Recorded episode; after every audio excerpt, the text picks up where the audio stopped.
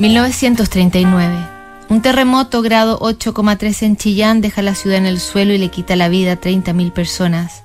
Nacen futuras estrellas fundamentales de la música, Roberta Flack, Marvin Gaye, Dusty Springfield, Tina Turner y Phil Spector.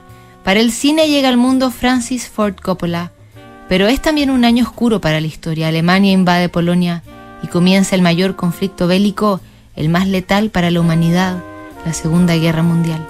Nadie está ajeno a la sombra que ha arrojado tanta violencia, tampoco los Tolkien, y el autor del Hobbit supone que tampoco lo estaría el viejo Pascuero, por eso lo menciona y lo hace sentir en su carta de Navidad de ese año. Casa del Acantilado, Polo Norte, 24 de diciembre de 1939.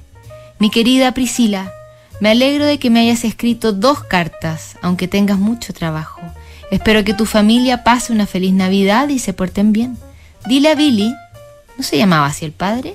Que no sea tan cascarrabias. No tiene que discutir por los regalos sorpresa que mando. Estoy atareadísimo y las cosas se han puesto muy difíciles con esta guerra atroz. Muchos mensajeros no han regresado. Mi dibujo de este año no es muy bueno. Se supone que soy yo llevando regalos por el camino nuevo hasta los refugios para los trineos.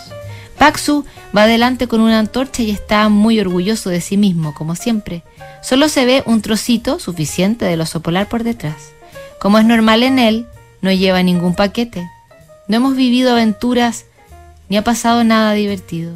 Todo gracias a que el oso polar no ha hecho casi nada para ayudar, como él dice este año. No es que se haya vuelto más perezoso, sino que no se ha encontrado muy bien.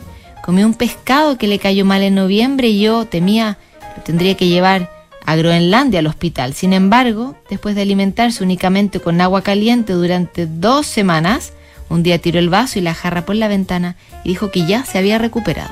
Ha dibujado los árboles del cuadro, pero no sé si han quedado muy bien. Parecen paraguas. De todas formas, te mandan muchos abrazos a ti y a todos tus osos. ¿Por qué no tienen osesnos polares en lugar de perros y koalas? se pregunta el oso polar. ¿Por qué no? Tales recuerdos a Christopher y Michael y a John. Mucho cariño de Papá Noel. La carta era esta vez solo para Priscila, que era la única que conservaba aún la fantasía. Quedaba poco tiempo para esta tradición preciosa de Tolkien y él lo sabía. Su última carta de Navidad, mañana en Notables.